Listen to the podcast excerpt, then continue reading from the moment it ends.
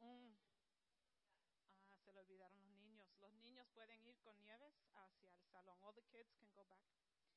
Es como cuando Alice se para aquí, de verdad que no sé qué es lo que vamos a tener. Un show de, comedia. Pero gracias por todos esos anuncios y, y me ayudó porque me dio algunos ejemplos para algo que voy a decir luego. Hermanos, que el Señor les bendiga. These lights are right on me. That luce. Bueno, es un placer estar aquí. ¿Cuántos están contentos de estar aquí? Aun cuando está lloviendo y está nublado, estamos contentos. Y Dios ha puesto algo en mi corazón que creo que si digo todo lo que ha puesto en mi corazón, estaríamos aquí hasta mañana y pienso que no sería justo. Así que voy a tratar de resumir todo lo que Dios ha puesto en mi corazón para ustedes en este día. Vamos a orar para que Dios nos abra el entendimiento de nuestro corazón, no solamente nuestra mente, no solamente entender las palabras, sino que nos hable y nos cambie.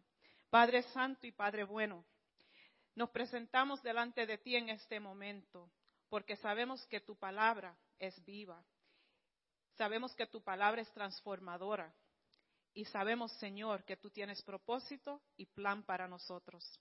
Y por eso, Señor, en este momento te decimos que nos abras la mente de nuestro entender, nuestro corazón para recibir bendición y que podamos, Señor, aplicar esta palabra a nuestras vidas con el propósito de dar honra y gloria a ti. Amén. Bueno, en este día voy a continuar la prédica acerca del el profeta Elías que comenzamos la semana pasada. Antes quiero dar alguna información acerca del sentimiento, sentimiento humano, porque nosotros danzamos, brincamos, cantamos con mucha alegría. Y cuando salimos de aquí, a veces lo que nos viene es tristeza, preocupación, temor, a veces hasta angustia. Y una de las cosas que quiero que entiendan es que el enemigo de nuestras almas usa tácticas para desviarnos del plan y el propósito de Dios. Pero Él no produce la emoción humana. Dios nos creó a su imagen. El enemigo no es el que tiene la culpa de que nos sintamos como, nos sintamos, porque Dios creó en nosotros un corazón que siente. El sentimiento de amor, de confianza, de amistad, de alegría. Todos los sentimientos que nosotros podamos tener vienen de Dios. Pero a veces el enemigo usa tácticas que se aprovecha de nuestras emociones para desviarnos. Por ejemplo, el enemigo trata con nosotros implantando duda, temor, tristeza, hasta el nivel de depresión. Pero solamente se puede aprovechar si nosotros confesamos esas emociones a un nivel exagerado. Y eso lo voy, a lo voy a ir explicando, pero una vez quiero decir que el enemigo se, se aprovecha de las confesiones que nosotros hacemos con nuestra boca acerca de cómo nos sentimos y qué es lo que estamos pensando, porque Él no lee nuestras mentes, el único que hace eso es nuestro Dios.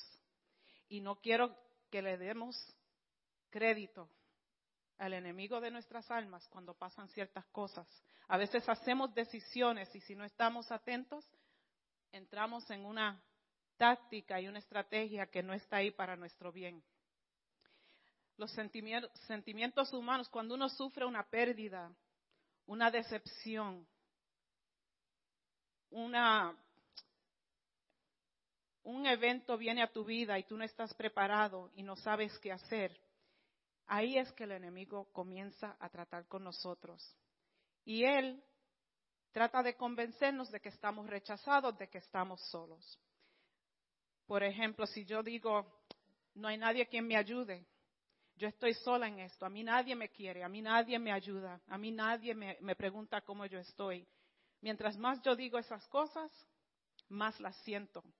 Y el enemigo confirma eso en nosotros y nos rodea de gente que dice, sí, es verdad, a ti nadie te quiere, a ti nadie te, te quiere ayudar.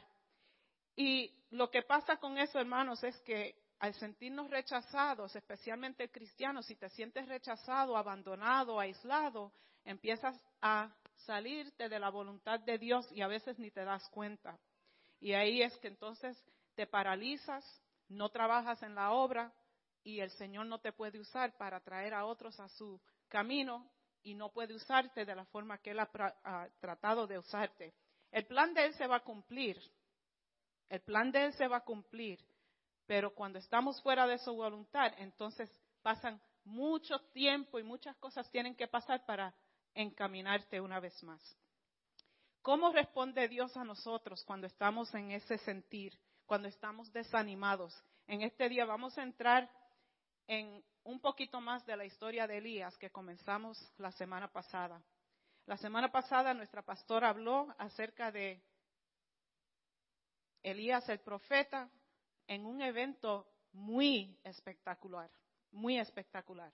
Estábamos en Israel, el rey Acab, su esposa Jezabel, manipuladora, seductora, influencia a Acab a seguir unas creencias y religiosidad pagana, donde muchos profetas convierten a ser idólatras. Y en el Monte Carmelo oímos que Elías solo se puede enfrentar a centenares de profetas paganos y los reta, aún con sarcasmo, ¿verdad? Grítale a tu Dios si quieres, grítale más duro que no te oye, a lo mejor está durmiendo, porque ellos querían comprobar que el Dios de ellos era el verdadero. Y sabemos que en ese monte Elías tuvo la victoria completa, porque aún sobre una leña empapada de agua pudo manifestarse el fuego, símbolo del Dios Todopoderoso, y tuvieron que entender que Él verdaderamente, el Dios de Elías, era el Dios verdadero. En, ese, en esa predicación vimos dos cosas. Primero, con Acab y Jezabel, que si uno se deja llevar por las creencias de otro y no se separa, esa influencia puede afectar y puede derrotar a uno. Y segundo, que aunque en ocasiones nosotros nos sintamos solos y aun cuando el enemigo se vea numeroso y se vea bien poderoso, Dios es fiel al siervo y Dios cumple su plan y su palabra y se manifiesta en victoria en cualquier ocasión que nosotros confiemos en Él.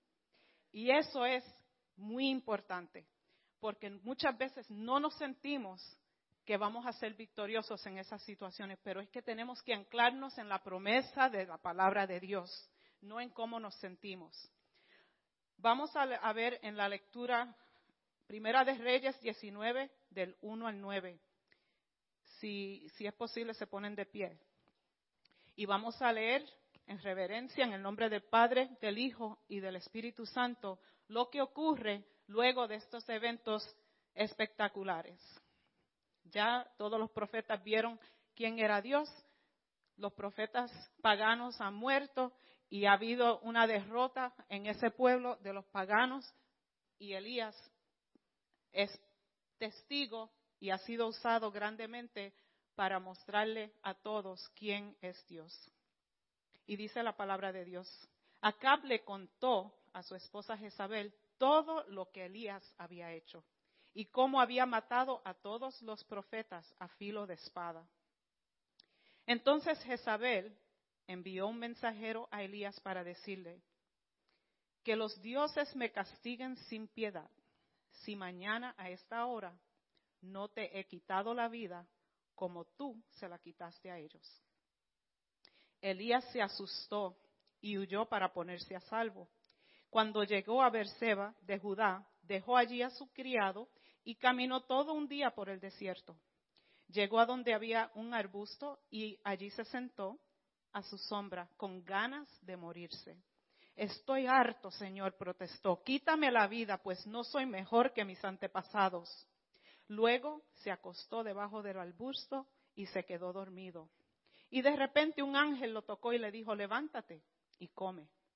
Elías miró a su alrededor y vio a su cabecera un panecillo cocido sobre carbones calientes y un jarro de agua.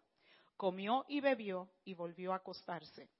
El ángel del Señor regresó y tocándolo le dijo, levántate y come, porque te espera un largo camino. Elías se levantó, comió y bebió, y una vez fortalecido por aquella comida, viajó cuarenta días y cuarenta noches hasta que llegó a Oreb, el monte de Dios y allí pasó la noche en una cueva. Pueden sentarse, que Dios añada bendición a su palabra.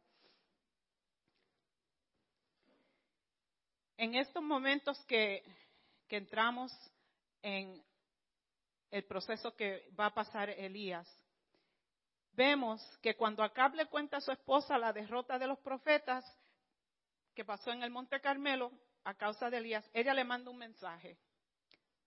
Y el mensaje es, te voy a matar. Yo también correría, hermanos, lejos y rápido. Elías era un hombre como cualquier otro y tenemos que pensar, y pauso aquí porque muchas veces oímos, oímos las historias de Moisés, de David y de los reyes y creemos que son superhéroes con unas letras aquí, una ah, capa que van a volar y van a hacer cosas sobresalientes y sobrehumanas, pero ellos son hombres que sienten y padecen como nosotros. Simplemente que el Señor usa los eventos de sus vidas para darnos ánimo a nosotros y mostrarnos su poder. Pero no podemos poner la confianza en Elías. Elías está sufriendo y está atemorizado porque lo van a matar. Y muchas veces, hermanos, cuando estamos así de débil, en temor y en tristeza, pensamos que pues que Dios no, puede hacer nada con nosotros. Pero en este día yo te digo que a pesar de tu falta, de tu debilidad, de tu temor, de tu ansiedad, Dios te puede usar. Ahora está en ti dejarte usar por Dios y no darle más peso a tus sentimientos que al plan de Dios. El plan de Dios es más que tus sentimientos. Y aquí vamos a ver cómo el Señor usa a Elías aún él estando muy débil. Y vemos que él está en un nivel bastante bajo porque desear la muerte tiene que ser bastante bajo. Yo les puedo decir, hermanos, que yo nunca, nunca, nunca he deseado la muerte.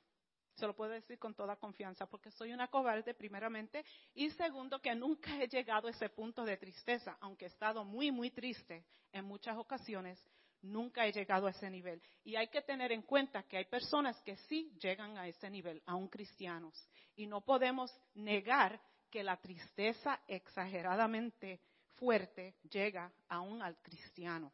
Y que muchas veces se describe como depresión. Y hay muchas, muchas situaciones que vienen a la vida de una persona que lo llevan a, este punto. Así que no vamos a decir aquí que nadie puede sentir esto si es cristiano. Y tampoco podemos juzgar las emociones de una persona porque ha dicho que cree en Dios. Porque aquí vemos al profeta que acaba de ver una manifestación de poder y grandeza de Dios. Él estaba presente en el monte Carmelo y ahora está en otro monte y desea la muerte por miedo. La misma persona, hermano. Y no podemos decir que simplemente porque es uh, moody, de esas personas que cambian sentir de un día para otro. Aquí está pasando algo grande. Y él está huyendo. Pero es que, hermanos, cuando él dice que desea la muerte, mátame, que ya no, no puedo más, y es un nivel tan bajo, y él está de camino a otro lugar, pero él se sienta, él, está cansado y se sienta, porque cuando uno está bien triste se cansa rápido. Cuando uno está bien triste no quiere hacer nada. Y ahí él se sienta y ahí le dice a Dios, quítame la vida. Pero también dice que después que dice eso se acuesta a dormir. Yo creo que él estaba exagerando un poco. Vamos a ver.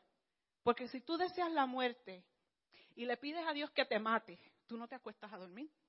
Bueno, por lo menos yo no me acostaría a dormir, especialmente si hubiese tenido una experiencia con Dios, sabiendo que cuando yo clamo a Él, Él me responde. Porque entonces si le estoy pidiendo la muerte y me va a responder, yo me voy a quedar así con los ojos más grandes de los que tengo. ¿Eh? Pero es que somos exagerados. Ustedes no oyeron a la hermana Alice que dijo que si usted baja al basement le da un ataque del corazón. ¿Quién va para allá? Mañana no me ayuden, mañana no me llamen para allá. Pero es que somos así, especialmente, y no sé si todos somos hispanos aquí, pero especialmente la cultura nuestra es bien exagerada, bien poética. Ay, que no puedo más con el alma mía. Estoy tan, tan atemorizada que siento que el, corazón se me va a salir del pecho. Wow nos da dolor de cabeza y ¿qué decimos? Ay, siento que me va a explotar la cabeza. Imagina que, si, gracias a Dios que ustedes no tienen dolor de cabeza, porque entonces Will tendría que hacer mucha limpieza aquí de cabezas explotadas. O cuando decimos, cuando estamos bien cansados, hacemos dos o tres cositas en el día y después llegamos a la casa y nos quitamos los zapatos y decimos, ay, estoy tan cansada, estoy que me caigo aquí mismo no aguanto los pies. Imagínese que usted esté caminando por ahí, cada vez que usted se sienta tan cansado se caiga. Estuviéramos caminando encima de la gente por aquí porque es que todo el mundo estuviera en el piso. O cuando decimos, ay, estoy tan, tan ansiosa que, que no tengo aire. Hermanos, la persona que no tiene aire no lo puede decir. Son situaciones exageradas palabras exageradas para describir una situación que no es tan exagerada. Les cuento algo, eso es un cuento, esto no es bíblico. El cuento es de un hombre que llevaba una carga muy grande sobre sus hombros. Era tan, tan pesada que estaba ya harto de estar caminando con eso y se encontró una quebrada de agua, allí se sentó, tiró la carga al piso, se quitó los zapatos, metió los pies en el agua para refrescarse y dice, ay muerte, llévame ahora mismo, porque esta carga es demasiado, no puedo más. Y siente y mira la muerte. ¿Tú me llamaste? Sí. sí, sí, para que me ayudes con esta carga, que es que tenemos más camino adelante. Cambió su su forma de, hablar con la muerte. No dijo gracias, sí, gracias, llévame. solamente un ejemplo de que a veces decimos cosas, hermanos, que no describen la situación real. Ahí es que entra el enemigo. Oh, tú estás triste. ¿Sabes cuántos, cuántos cristianos me han dicho a mí? Y no cristianos también. I'm so depressed. Eso es bien peligroso. Eso sí que es bien peligroso. Pero sí, que alguien me diga que está triste, se lo acepto. Que alguien se sienta tan, tan triste que no sepa cómo expresar sus emociones, se lo acepto. Esto del huracán María a mí me dejó sin palabras y saben que eso para mí es súper difícil. Quedarme sin palabras es casi imposible. Pero sí, me quedé así, que me preguntaban cómo está y yo, y en esta semana sufrimos una pérdida de un niño muy apegado a nuestra familia en una forma muy trágica. Y cuando vi a la mamá que ha perdido dos hijos en formas trágicas en menos de cuatro años, no tengo palabras. No hay palabras. ¿Cuál era la fuente de angustia y temor de Elías, el profeta? Primero, que estaba huyendo porque lo iban a matar. Tenía razón, ¿verdad? Si alguien te dice que te va a matar, tú tienes una reacción. Pero más profundo era una decepción que él sentía. Había visto la manifestación del poder de Dios en el Monte Carmelo con todos los que estaban allí y había visto algo espectacular, pero su corazón estaba pesado porque la gente, el pueblo de Israel no se había tornado ni se había convertido completamente a Dios. Solamente habían experimentado algo magnífico delante de ellos. Se habían convencido, sí, habían aceptado el, reto y, habían visto, pero él sentía que no había una conversión real. Él estaba desanimado. Esa gran manifestación no había llegado al nivel que él quería que llegara. Y ahora está triste y se siente completamente desolado. Pero vemos a este hombre que siempre había obedecido a Dios y Dios lo había usado grandemente y ahora lo vemos casi derrotado, huyendo. Y cuando Elías le dice a él, Dios, quítame la vida, la palabra dice que luego él se queda dormido y ahí el Señor le manda un ángel Y el ángel lo levanta y le dice, come y bebe. Y él come y bebe y sabe lo que hace, se acuesta a dormir otra vez. Muchas veces le damos ánimo a una persona que está triste y se levanta y parece que va a coger vida otra vez. Y tú te tornas así cuando lo miras. I'm still sad. Todavía estoy en... Hay gente así que tú le das, pero a veces, y Dios es bien paciente aquí porque otra vez lo llama y le dice, levántate, porque a veces no es en el instante. Cuando tú le ministras a alguien que está muy triste, no esperes que ellos de momento empiecen a gritar y alabar a Dios contigo y a danzar, porque no es así, el ser humano necesita tiempo. Lo que no podemos hacer es quedarnos ahí. Y por eso el ángel viene otra vez y dice, no, no, levántate. Y le da sostén para 40 días más, 40 noches más. Cuando Dios provee, no es para un instante solamente, es para larga vida, en abundancia, más de lo que tú puedas imaginar. ¿Qué te entristece a ti? Piensa mientras, mientras seguimos hablando de Elías, cuáles son las cosas que te quitan tu paz, que te quitan tu fuerza. Porque en este momento vemos que a Elías esa circunstancia lo está agobiando bastante. Y el que el ángel, el, ángel no, no, vino y le pasó la mano, no le dijo, papito, ¿qué te pasa? ¿Por qué estás aquí? ¿Tú estás triste? ¿Tú te... No, él le dijo, levántate, come y bebe. Y me acordé de mi papá. Cuando éramos pequeños nosotros decíamos que teníamos dolor de estómago para no ir a la escuela. A veces era pura changuería, a veces era verdad, pero a veces era, no queremos ir a la escuela, ay, no me siento bien. ¿Y qué nos decía nuestro padre? ¿Tú no te sientes bien? Ok, báñate, vístete, siéntate en el sofá, que tú estás bien. Be alive. Eso era todo el tiempo, nos decía eso y nos, bueno, no quiero que piensen que cuando había algo serio él no nos atendía, porque sí, nos atendía. Pero él sabía que si nos dejaba en ese sentimiento mucho tiempo, se podía convertir, en otra cosa. Y él nos animaba. A veces hay que darle ánimo a una persona que está triste. Y a veces tú necesitas ánimo de otra persona. Y tenemos que seguir siempre en, en mente que no es un cambio instantáneo en lo humano. Con Dios sí, Dios puede cambiarte en un instante. Él es Dios, pero de persona a persona a veces toma un poquito más de tiempo. Y vemos que el ángel despierta a Elías dos veces y le da provisión física y lo sostiene. No era la primera vez, vimos la semana pasada que a través de un ángel, a través de los cuervos, a través de la viuda, Elías sabía lo que era recibir provisión sobrenatural. Cuando no había nada, él tenía sobreabundancia para comer por mucho tiempo. Y así vemos también que tenemos que ayudar a las personas a recibir un aliento físico, a veces un abrazo, a veces es vamos a tomarnos un café, a veces vamos a comer, pero nos vamos a levantar.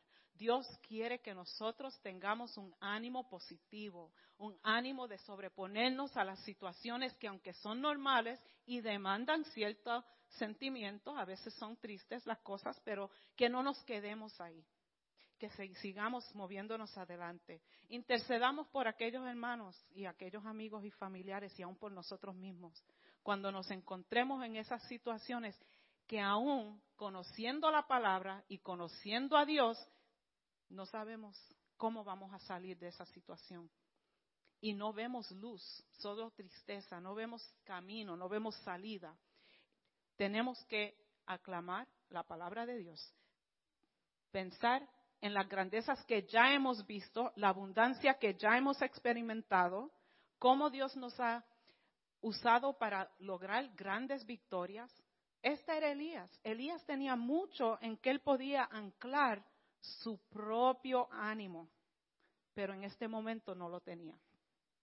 Y él va camino al monte Oreb.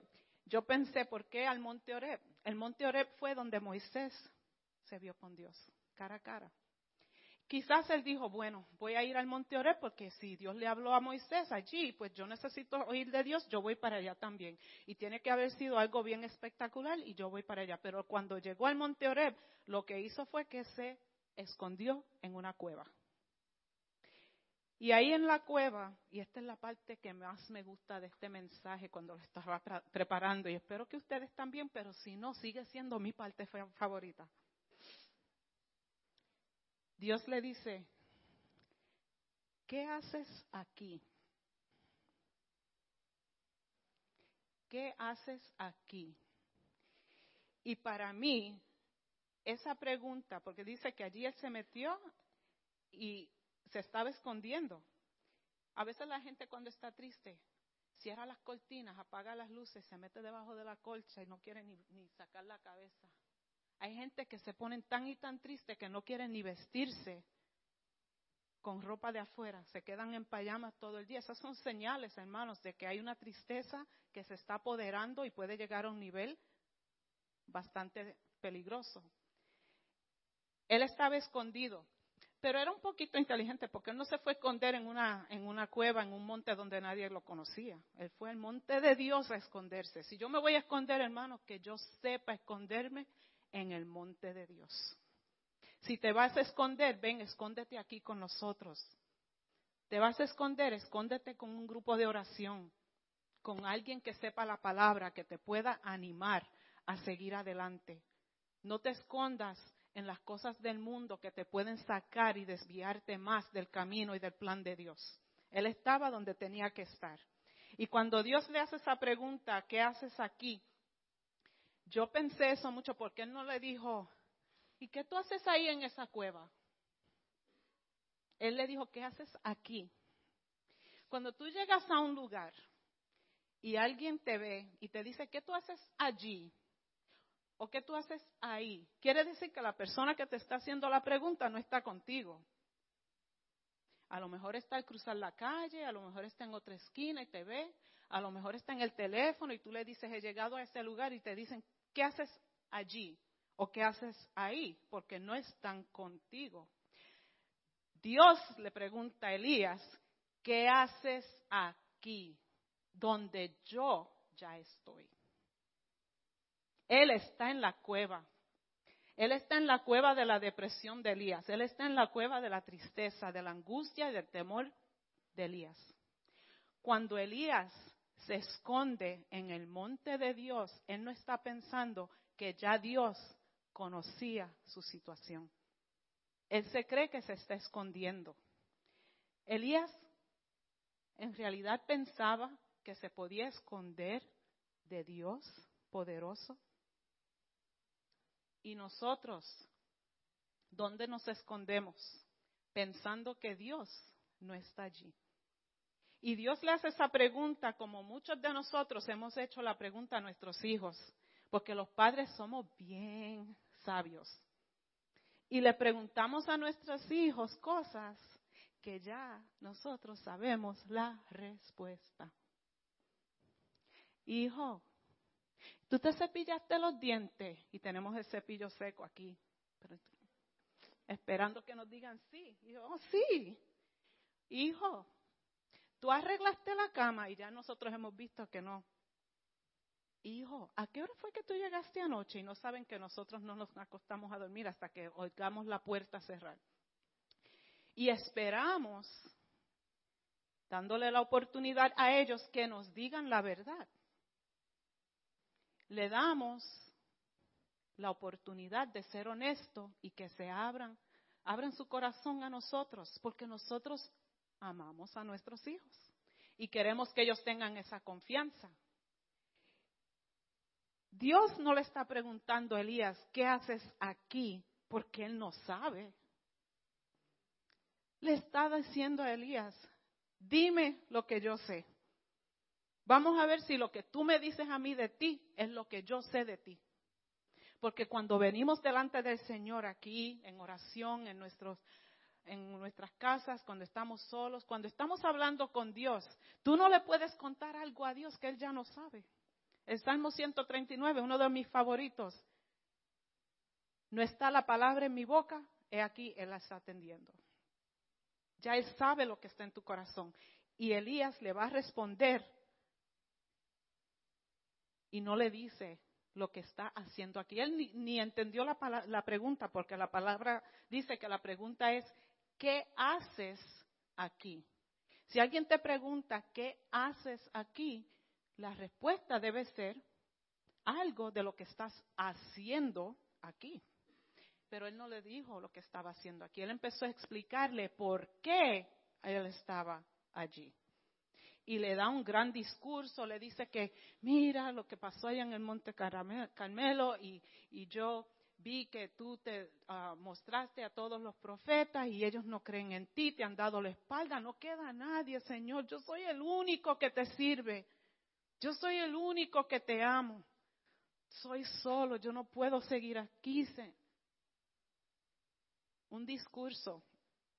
¿Cuántas veces cuando tú le preguntas a alguien qué te pasa, te cuentan todo lo que le está pasando para justificar su tristeza? justificando su depresión, su aislamiento. No, es mejor que yo me quede aquí en casa, prefiero, estar en mi casa sola, así nadie me molesta y yo no molesto a nadie. Y siguen con ese cuento y tú, no, ven, vístete, sal de, sal de esa cueva. Hay gente que le gusta contar de una y otra vez lo que le agobia, lo que le entristece. Dios no entretiene esa conversación en estos momentos con Elías. Él no le entretiene. Simplemente le dice, sal de la cueva, que yo voy a pasar por aquí. Y eso me puso a pensar, pero si ya está aquí, ¿cómo que va a pasar por aquí? Pero eso es lo que él le dice, sal de la cueva, que yo voy a pasar por aquí. Él no dijo, ahí mismo donde tú estás en esa cueva, voy a ministrar a tu corazón y a tu alma. A veces nosotros hacemos eso y decimos, está bien, te puedes quedar ahí que yo hago una oración por ti. No, hay, aquí se hacen llamados todo el tiempo, hermanos. Los llamados son llamados como Dios los hace. Y Dios no se equivoca, es que nosotros rechazamos esos llamados. Muchas veces sabemos que la persona que está al frente está diciendo, si tú sientes esto, si tú sientes esto otro, pasa al frente demandando una acción de ti porque eso te alinea a ti con la bendición de Dios. No es porque queremos saber quién tú eres y qué estás pasando, sino porque Dios te da oportunidad de levantarte y venir a comer y a beber de la bendición que Él tiene para ti. Pero nos escondemos. ¿Cómo nos escondemos? Nos, nos quedamos sentados, bajamos la cabeza, pensamos que el llamado es para otra persona. Eso no puede ser para mí. Yo no quiero pasar porque entonces van a saber que yo tengo necesidad pero estamos en un lugar seguro, donde estamos aquí para apoyarnos unos a los otros. No rechaces el llamado de Dios. Si, es, para, si es para ti, no lo rechaces. El Señor no se cansa de llamarte. Si no, lo, si no los escuchas hoy, tú vas a escuchar otro llamado y otro y otro y otro hasta que tú sepas que es contigo la cosa y que tú tienes una oportunidad más, porque Dios es bien paciente, no es como nosotros. Nosotros somos impacientes y queremos que la gente responda inmediatamente. Entonces, cuando Dios le pregunta a él, ¿qué haces aquí? Y le dice, sal de la cueva que voy a pasar, ¿sabe lo que pasa? Primero viene un viento bien fuerte hasta que rompe la tierra. Y Dios no estaba ahí. Y después del viento, un terremoto y se tembló la tierra. Y Dios no estaba ahí. Y vino un fuego bien fuerte. Tampoco Dios estaba ahí. ¿Y por qué tanta, tanto revolú escándalo de movimiento y fuego y viento? ¿Por qué? Porque a veces, hermano, nosotros eso es lo que queremos, que tiemble todo, que caiga un viento, tiene que ser algo espectacular, algo que me, que me mueva mis emociones, que me demuestre que en realidad Dios está escuchando mi petición. Yo necesito que pase algo grande. Yo tengo que caerme al piso, tengo que brincar. Hermano, no es que Dios no se mueva así, porque Dios sí se mueve en todas esas formas. Pero no es cuando tú quieres. No es cuando tú quieres. Y Dios le estaba mostrando aquí a Elías que lo que Elías quería de Dios no era lo que Dios quería de Elías. Pero qué lindo es Dios, como dice una amiguita mía por aquí. Qué lindo es Dios. Que dice, Tú quieres viento, papá. Tú quieres terremoto. Tú quieres un poquito de fuego. Está bien, te voy a dar todo eso. Pero eso no es lo que yo quiero para ti. Pero te amo tanto que voy a darte eso para que despiertes y, me veas y me oigas. Porque después de esas tres cosas viene la voz dulce de Dios. Un silbo apacible que dice, yo estoy aquí. Tú no estás solo. Yo estoy contigo.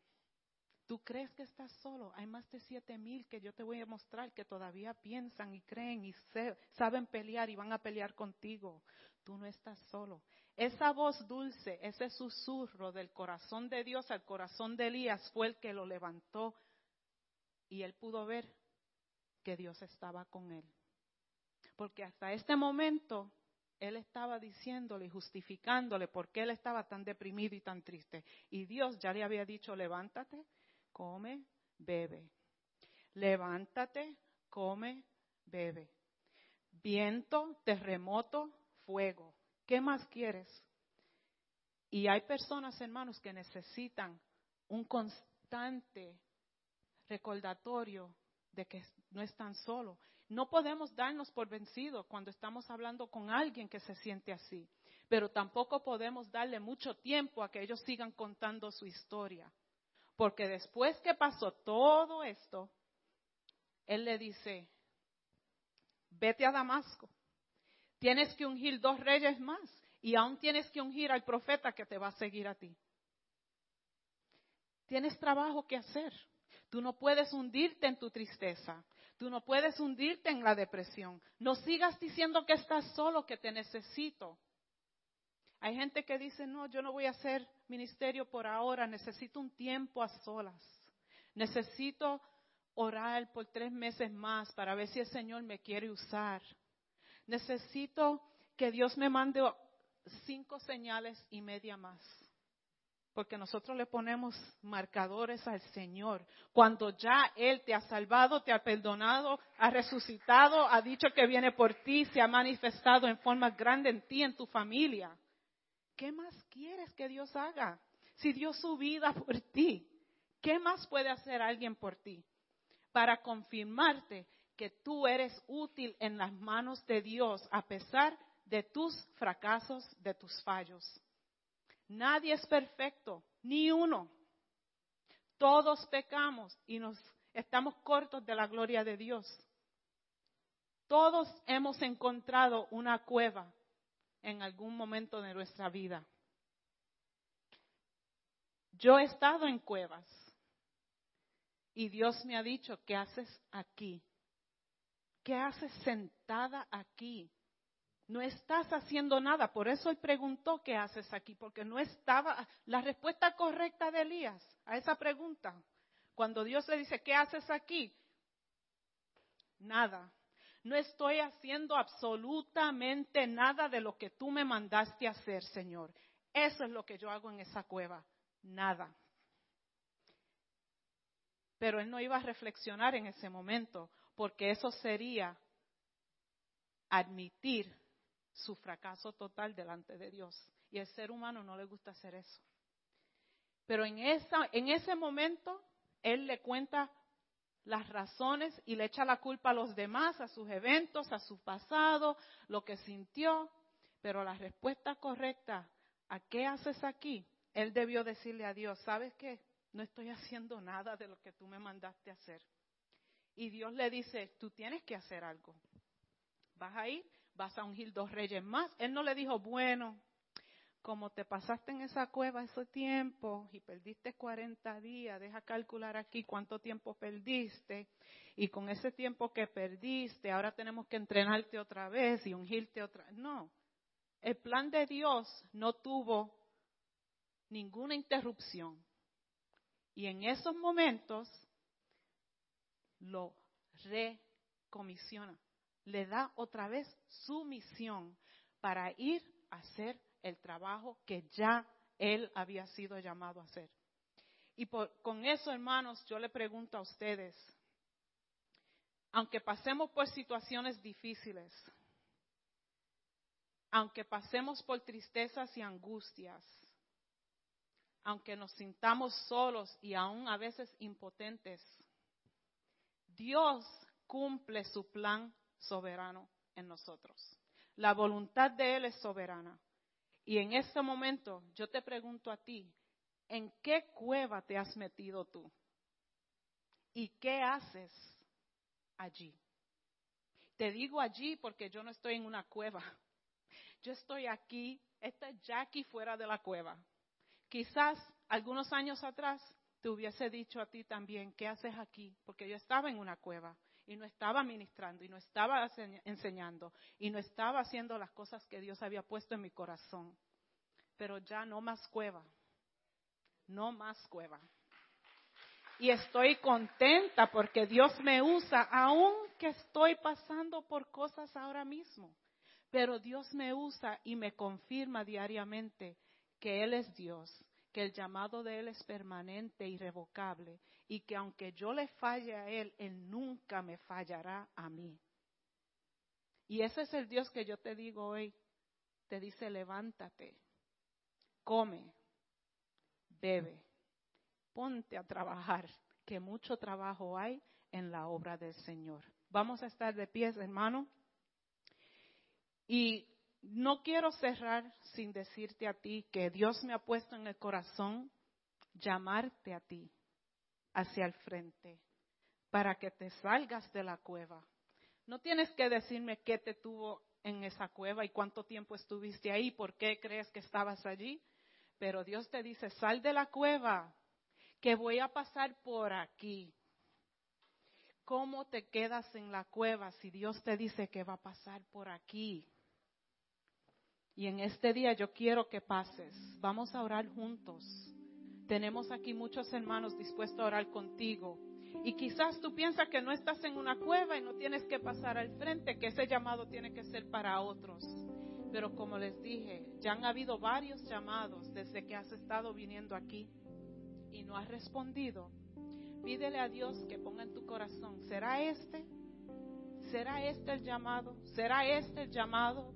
porque yo estaba en una cueva y quiero salir de ella. Bajemos nuestros rostros, cerremos nuestros ojos y si tú quieres salir de la cueva y que alguien ore contigo, porque no estás solo, no hay siete mil aquí, pero hay muchos dispuestos a orar contigo. Pasa al frente y recibe lo que Dios ha dicho que tiene para ti. Señor, te damos gracias porque tú eres fiel a tu palabra, porque tú nos usas y nos unges para honra y gloria tuya. Perdónanos, Señor, que nos hemos escondido en una cueva, en una cueva de nuestra familia, en nuestro trabajo, la cueva, Señor, en nuestras amistades, actividades de este mundo que nos desvían de tu, de tu voluntad por nosotros. Pero en este día, Señor, salimos de esa cueva y decimos que te esperamos. Esperamos que tú pases por aquí y una vez más nos envíes a trabajar en tu viña para honra y gloria de tu santo nombre. Perdónanos, Señor, y úsanos. Úsanos en el nombre de Jesús. Amén. Que Dios le bendiga.